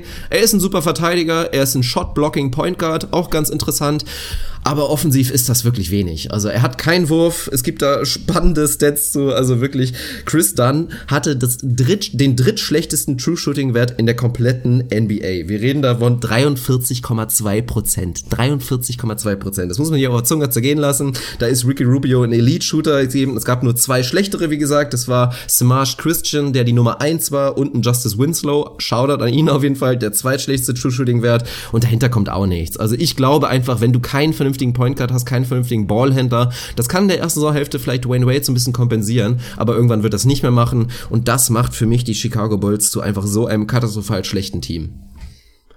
Kann ich nachvollziehen. Tut mir alles weh. Ich, also es ist, als würde jemand vor mir sitzen und mir die ganze Zeit irgendwie so ein leichtes kleines Messer ins Herz stechen. Es ist, aber es, ja, es hat Hand und Fuß, was du sagst. Ich glaube, was das Roster angeht, ist eben genau das ein bisschen schwierig zu beurteilen. Dwayne Wade wird die Saison nicht als Chicago Bull beenden. Das ist auch keine 90 Prozent, sondern das sind 100 Prozent. Das wird nicht passieren. Der wird sein Buyout kriegen. Die Frage ist ein bisschen, wann kommt er jetzt zeitnah? Kommt er vielleicht erst irgendwann im Dezember, im Januar? Dann wäre er eben noch die ersten Wochen zumindest ein Teil der Bulls und würde da auf dem Platz stehen. Das ist ein bisschen schwer jetzt gerade einzuschätzen. Was ist mit dem Robin Lopez? Ich liebe den Kerl, halte ihn für einen sehr, sehr guten Center in dieser Liga. Ist die Frage, flippen sie den noch? Wenn ja, wann? Und so weiter und so fort. Also es ist ein bisschen unklar, wie das Lineup wirklich aussehen wird. Wird Zach Levine am Anfang auf, auf dem Parkett stehen? Wird er eine heftige Minute Restriction bekommen? Wenn du tatsächlich mit Dunn, Wade, Levine, Portis und Robin Lopez irgendwie die Hälfte der Saison spielen solltest, ist das rein sportlich kein gutes Team, aber auch keins, was das schlechteste im Osten wäre. Nur ist es halt nicht sehr wahrscheinlich, dass man genau das Liner besonders viel sehen wird. Man kann davon ausgehen, dass Wade relativ schnell weg ist, dann wirst du da auf einmal ein Justin Holiday, Denzel Valentine, wen auch immer rein. Vielleicht startet Paul Zipser auf einmal. Auch das ist ja nicht auszuschließen. Vielleicht startet Fat Ronaldo irgendwann auf der 5, weil Robin Lopez weg ist. Also es, es ist sportlich schwierig. Natürlich ist so das Thema, das Thema Ballhandling und irgendwie die, die Lösung auf der 1 ist eins, was, was schwierig ist. Ob Chris Dunn da die Lösung ist, da mache ich viele Fragezeichen hinter. Du hast mehr gesehen von ihm als ich bisher, da, da bin ich mir sicher. Defensiv ist er jetzt schon, ich will nicht sagen fertig, aber auf einem sehr, sehr guten Niveau. Da hat er alles, alles, was du, was du dir erhoffst. Offensiv ist es, ist es schwierig. Also die Bulls waren letzte Saison ein Team, was riesige Spacing- und Shooting-Probleme hatte. Die sind jetzt auf dem Papier vielleicht minimal kleiner, wenn du mit einem Levine, der ein Floor Spacer ist, irgendwie aufläufst, mit einem Portis, der eigentlich genau das von den großen Positionen machen sollst. Aber wenn dann Dwayne Wade da steht, ist auch das nicht wirklich elitäres Spacing. Also das wird nach wie vor ein Problem sein. Chris Dunn ist kein besonders guter Shooter bisher. Was ich mag an ihm ist, dass mir sein Transition Game gefällt, dass er relativ flink nach vorne ist. Wenn du den Rebound holst und dann wirklich mit viel, mit viel, ja, mit viel Tempo dann so Open Space Basketball spielst, da gefällt er mir. Im Halfcourt ist es sehr, sehr, sehr schwierig. Fred Heuberg ist jemand, der so Pace and Space Offense laufen lassen möchte. Das wird ein bisschen schwierig, weil das Personal nicht so hundertprozentig da ist, aber ich glaube, das Transition Game, das, das wird schon ganz vernünftig aussehen. Ich kann mir vorstellen, dass er da wirklich so ein bisschen eine positive Überraschung sein kann, dass die Saison nicht ganz so schlimm ist, wie es, wie man sich vielleicht erwartet. Ich gehe nicht davon aus, dass er jetzt auf einmal einen Shot hat. Den kann er vielleicht irgendwann mal solide entwickeln. Ich gehe nicht davon aus, dass der da nächstes Jahr jetzt riesig improved sein wird vielleicht, wenn, wenn du ihn wirklich dann umrundest mit Leuten wie Zach Levine, wie einem Justin Holiday und einem Portis dann auf den Flügeln, dann ist ein bisschen mehr Spacing da. Vielleicht funktioniert es dann, aber ich erwarte mir nicht, nicht wahnsinnig viel von Chris Dunn. Ich bin kein großer Believer und wenn er wirklich der Franchise Point Guard sein soll für die nächsten Jahre, dann ist das für mich schon, schon problematisch. Sie haben ein paar interessante Jungs mit einem Denzel Valentine, den ich mag. Ich mag auch einen Mirotic immer noch. Ich liebe Bobby Portis, da kommen wir später nochmal drauf was Lauri Markan dann, dann leisten kann, müssen wir mal schauen. Also Cameron Payne ist das nächste Riesenfragezeichen. Sie haben ein paar interessante Jungs, aber das Roster an sich hat natürlich Probleme mit dem Spacing, mit dem Ballhandling auf den kleinen Positionen. Sind viele, viele, viele Fragezeichen. Die werden nicht ewig viele Spiele gewinnen. Insofern haben wir sie dann an 15 und ich möchte eigentlich aufhören mit dem Podcast. ja, muss man ja immer wieder betonen. Du hattest sie nicht an 15, was ich auch nachvollziehbar finde. Aber für mich, Robin Lopez, du hast es angesprochen, vom Vertrag her ein perfekter Trade-Kandidat. Und was willst du mit dem Jungen? Der macht dich zu gut und du willst verlieren. Das muss das Ziel der Chicago Bulls sein, ähnlich wie bei den Phoenix Suns. Also die brauchen jetzt wirklich ganz, ganz dringend einen neuen Franchise-Player. Zach Levine ist jetzt so ein bisschen das Gesicht der Franchise tatsächlich, aber ihr kennt meine Meinung darüber, das ist ein Fehler und kann nicht die Antwort sein. Das wissen hoffentlich auch die Bulls, aber dementsprechend musst du all in gehen und die einfach mehr oder weniger garantieren, dass du eine Chance hast auf den Number One Overall Pick 2018 oder vielleicht den zweiten oder den dritten, weil eins, zwei potenzielle Superstars soll es ja da scheinbar doch geben und das, das musst du einfach schaffen. Dementsprechend glaube ich, dass sich da viel ändern wird. Wen es freuen wird, ist Paul Dennis Zipser. Also ist nicht ausgeschlossen, dass der 25 Minuten bekommt pro, pro Spiel in der nächsten Fall. Saison. Also ist echt heftig, ist fast schade für ihn, dass er damals wirklich einen Vierjahresvertrag unterschrieben hat und auch noch 18, 19 unter Vertrag ist für natürlich sehr, sehr schmales Geld. Knapp 4 Millionen waren das damals für vier Jahre mit einer Team-Option im letzten Jahr. Also das gäbe jetzt schon ein Szenario, dass der echt ja, solide überrascht, weil er ist einfach ein solider Spieler, das haben wir immer wieder gesagt. Und dass der dann schon im nächsten Jahr vielleicht echt ja, einen soliden Vertrag bekommen hätte. So läuft's jetzt anders. Und ja, es ist einfach sehr, sehr fraglich. Es gibt viele Fragezeichen, es gibt auch noch Potenzial für Überraschungen. Also ich gucke da vor allen Dingen auch zu einem Denzel Valentine, der es knapp verpasst hat, mein Player to Watch zu werden. Der hatte ja schon schöne Einsätze, also Ansätze. Als er reingeschmissen wurde in die Rotation, fand ich das durchaus ansprechend, was er da gezeigt hat. Also da würde ich mir auch wünschen, dass der einfach wirklich wirklich viele Minuten bekommt und was zeigen kann, so einfach als Combo Guard mit dem Ball in der Hand oder das Combo Forward ja auch fast schon. Da ist ja eins und drei Hybrid so ein bisschen. Und dann aber für mich ist einfach, ich finde es sehr, sehr interessant, weil er halt ein Ex-Wolf ist und deswegen ist er auch mein Player to watch, Chris Dunn. Und so negativ ich mich äußere und es ist wirklich schlimm. Es ist wirklich schlimm. Also das Einzige, was du ihm offensiv wirklich, ja, weiß nicht, was, wofür du ihm Credit geben kannst, ist, er ist ein guter Transition Point Guard. Also du kannst mit ihm rennen, das hat er auf jeden Fall im Tank, aber im Halfcourt ist er wirklich eine Katastrophe. Und da ist einfach für mich das große Problem. Er ist halt nicht dieser Non-Shooter-Typ Ricky Rubio-Typ Alfred Payton, der aber dafür wahnsinnige andere Qualitäten hat. Er hat halt auch das dann einfach nicht. Er ist kein guter Ballhändler, er hat, ist einfach kein elitärer Passer oder irgend sowas. Da fehlt's hinten und vorne einfach. Defensiv, also für äh, offensiv natürlich. Was für mich natürlich die Ceiling für ihn sein müsste, ist so Typ Pat Beverly, einfach defensiv so überragend sein und den Dreier irgendwie so gut zu bekommen, dass man ihn zumindest offen reinknallt. Dann ist das auch jemand, der wertvoll ist, aber selbst da zweifle ich dran. Also wenn Chris Dunn jemals Pat Beverly wird, dann boah, dann haben die Bulls schon einen super Move gemacht. Ich glaub's nicht. Nichtsdestotrotz ist er mein Player to watch, weil er einfach rein physisch doch so interessant ist, dass ich ihn zu 98% abschreibe, aber die 2% machen es doch so interessant, dass ich definitiv hingucken werde in der neuen Saison. Junge, Junge, 98, das, das ist der nächste Stich in mein Herz. Tatsächlich mein Player to watch ist ein bisschen langweilig, ist auch Chris Dunn. Das meiste habe ich dazu schon gesagt oder du hast es eben gesagt. Dann darfst du noch mal kurz erzählen, Frage, ich hole ein Getränk. Ja, schön. Die ganz große Frage, wie, wie ich es vorhin schon mal skizziert habe und wie Dirk es gerade gesagt hat, kann er wirklich zeigen, Ansätze zeigen, dass er ein Franchise Point Guard sein kann?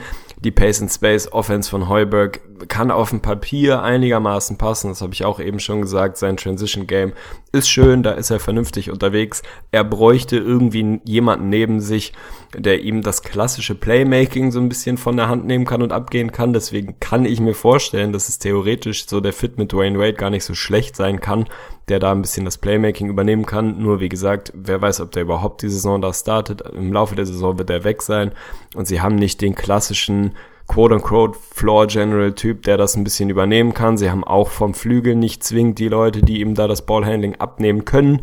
Ich glaube, dass ein Chris Dunn zum Beispiel in so einem Umfeld wie mit einem Wade und Jimmy Butler Pairing auf dem Flügel hätte funktionieren können, weil das wirklich Jungs sind, die ihm den Ballvortrag abnehmen hätten können die sind weg oder werden bald weg sein.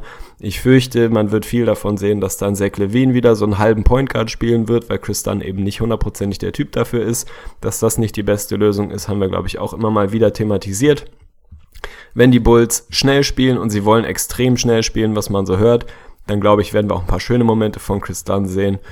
Ja, viel mehr erwarte ich mir nicht von ihm, erhoffe ich mir nicht von ihm. Und das sagt eigentlich schon nur nochmal, wie scheiße ich den Deal für Jimmy Butler finde, denn irgendwie ist er eins der zentralen Pieces, was du in dem Deal zurückbekommen hast. Und wenn man da Riesenfragezeichen daran macht, dass der überhaupt mal ein solider NBA-Spieler, geschweige denn guter oder, oder sogar sehr guter werden kann, dann zeigt das für mich nur nochmal, dass dieser Deal scheiße war und du kannst mir nicht erzählen, dass das das beste Paket sein soll, was die Bulls in den letzten 10, 12 Monaten, seit Jimmy Butler mehr oder weniger auf dem Trademarkt ist, bekommen haben. Wenn ja, dann haben sie wirklich alles falsch gemacht. Insofern, my player to watch, Chris Dunn, wird ein paar schöne Momente haben, aber ich äh, werde ganz bewusst meine Erwartungen relativ klein halten. Ja, solltest du machen. Man kann nur hoffen, dass er ein guter Tänzer ist. Dann sehen wir vielleicht ein paar schöne Momente mit Cameron Payne zusammen. Das wäre wichtig. Vielleicht irgendwie mal ein, zwei Highlights, weil davon wird es nicht allzu viele geben. Und sie sind ja jetzt auch, was so wirklich die National Broadcasted Games angeht, sind sie noch mehr abgesunken. Also die Bulls. Es gibt auch den, ich glaube, der größte Bulls-Blog, den es so gibt. Das ist auch einfach herrlich, wenn man da immer wieder die Überschriften liest, sowas wie, oh, die neuen Bulls-Jerseys sind eigentlich ganz cool, aber wer kauft sich die? Oder, die Oder sollte man überhaupt hingucken der nächsten so. Also selbst die Harrison Bulls-Fans sind absolut skeptisch und das sollte man auch einfach sein, weil um es nochmal wirklich rein sportlich, rein, rein taktisch zu bewerten, die Bulls haben einfach altbewährte Probleme. Die werden nach wie vor eins der absolut schlechtesten Teams sein von draußen. Allgemein wirklich ein katastrophales Shooting-Team. Also sich die Offense vorzustellen, dann vor allen Dingen auch noch ohne Dwayne Wade und selbst der baut ja langsam ein bisschen ab. Das wird schon schwierig, aber worauf man sich dann doch immer wieder freuen kann, vor allen Dingen, wenn man halt Fan der Teams ist, sind halt so diese kleinen Geschichten. Einfach die, die jungen Spieler zu beobachten. Deswegen auch ein Lauri Markan. Also ich hoffe, dass sie auch bei dem sagen, wirklich all in, Junge, du darfst machen. Also spricht für mich eigentlich relativ wenig gegen. Und wer weiß, vielleicht ist der ja die große Überraschung und im Nachhinein meckert dann doch keiner, dass er an sieben gepickt wurde. Also das sind so diese kleinen Stories, auf die ich mich dann tatsächlich freue bei den Bulls. Ja, ansonsten nicht auf so viel. Und dann bin ich auch jetzt auch schon bei meiner Bold Prediction. Und da habe ich mir ein kleines bisschen was ausgedacht. Man muss ganz genau zuhören, damit man die auch versteht. Meine Bold Prediction für die Chicago Bulls 17-18 lautet, kein Spieler, der mindestens 60 Spiele für die Bulls machen wird, wird mehr als 14 Punkte pro Spiel scoren. Eieieiei. Okay, also steht und fällt natürlich ein bisschen mit den, mit den 60 Spielen, sprich du spekulierst vermutlich, dass ein Zach Levine keine 60 Spiele Korrekt. machen wird, denn der wird mehr als 14 scoren, das ist glaube ich keine Frage. Dass Chris Dunn nicht mehr als 14 scored, alter Schwede, also kann man einen guten Case für machen, ist aber auch schon, schon echt ein, ein verdammt bitteres Statement dafür, so, dass ein Robin Lopez nicht der große Scorer ist, ist auch klar. Ich glaube, die Bulls werden allgemein ein Team sein werden, was das auf sehr breite Schultern verteilt.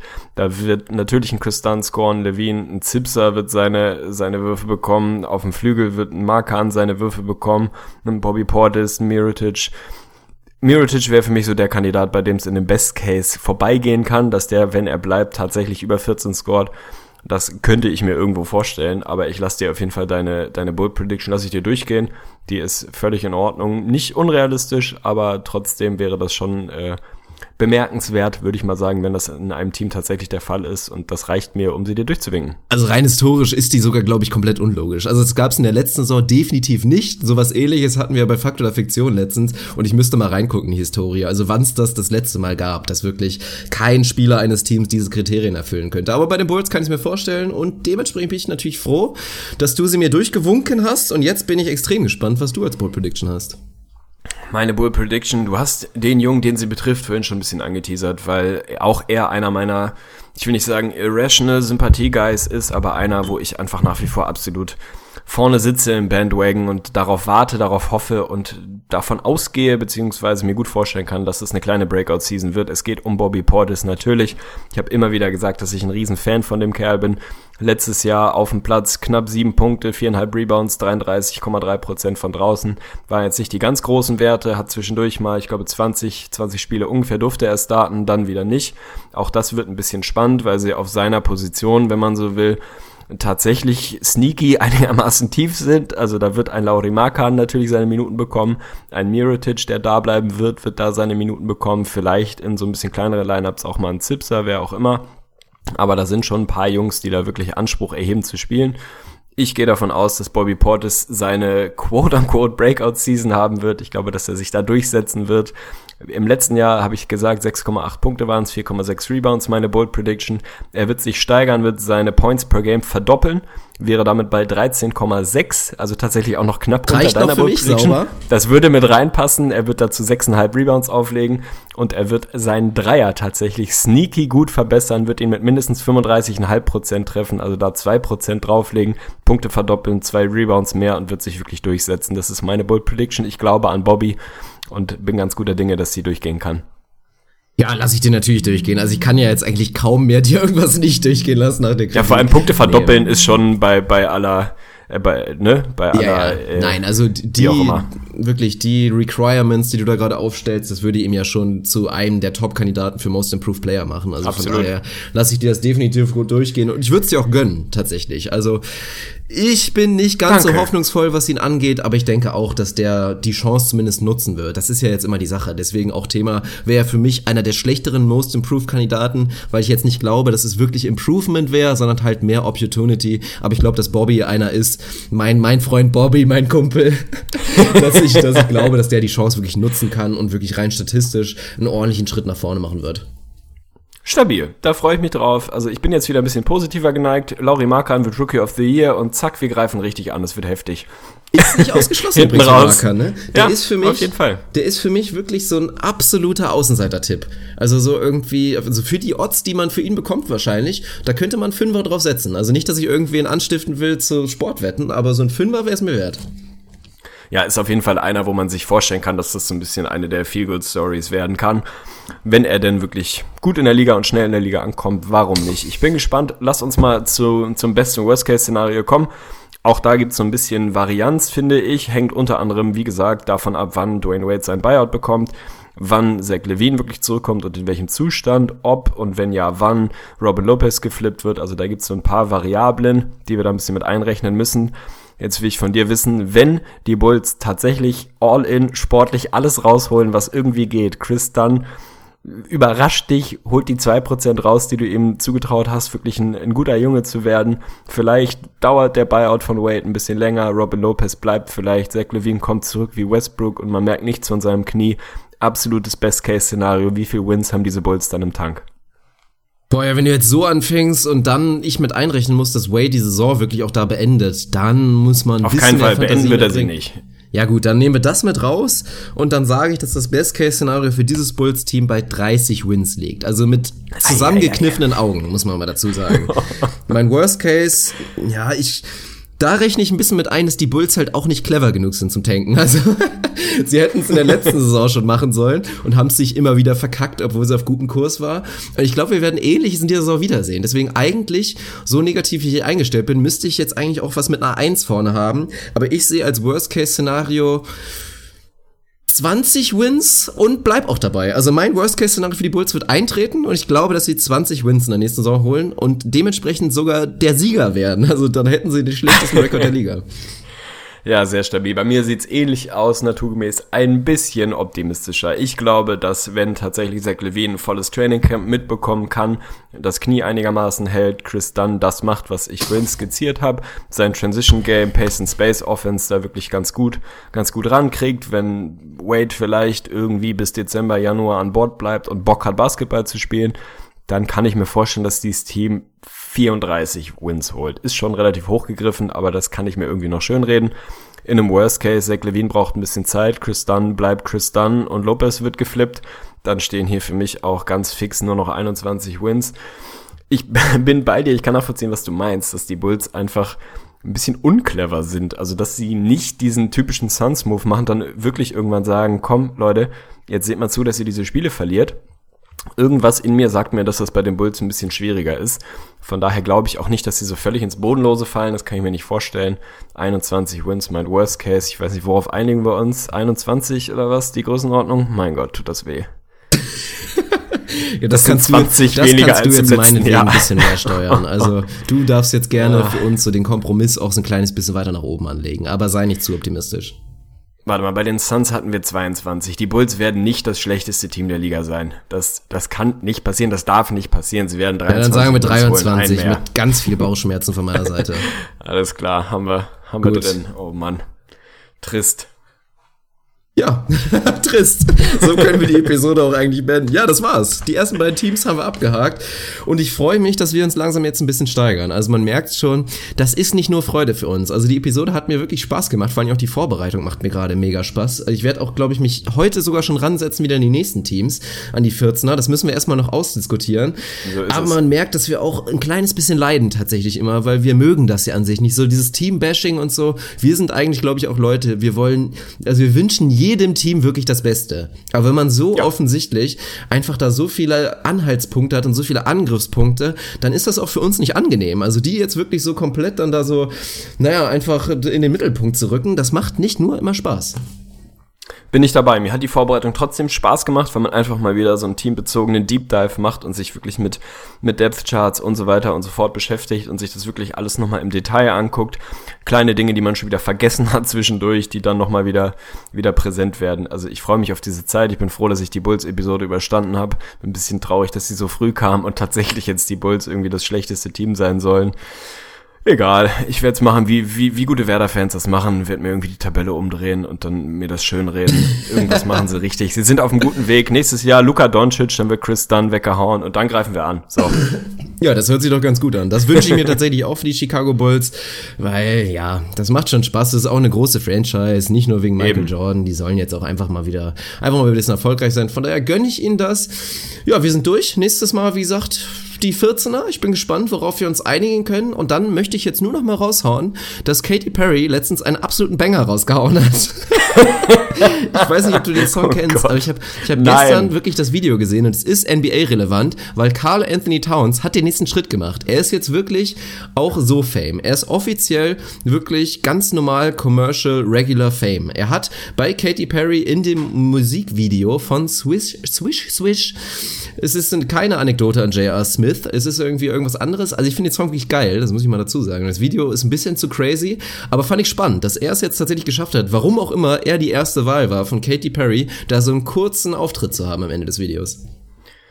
Weil du heute einen guten Auftritt gemacht hast, werde ich dir den Gefallen tun und mir das Lied gleich anhören. Aber das ist das erste und letzte Mal, glaube ich. Ansonsten kann ich mich dazu nicht äußern. Ich muss auf Toilette. Ich kann nicht mehr warten. Vielen, vielen Dank. Hat mir Spaß gemacht, diese Episode. Du darfst abmoderieren.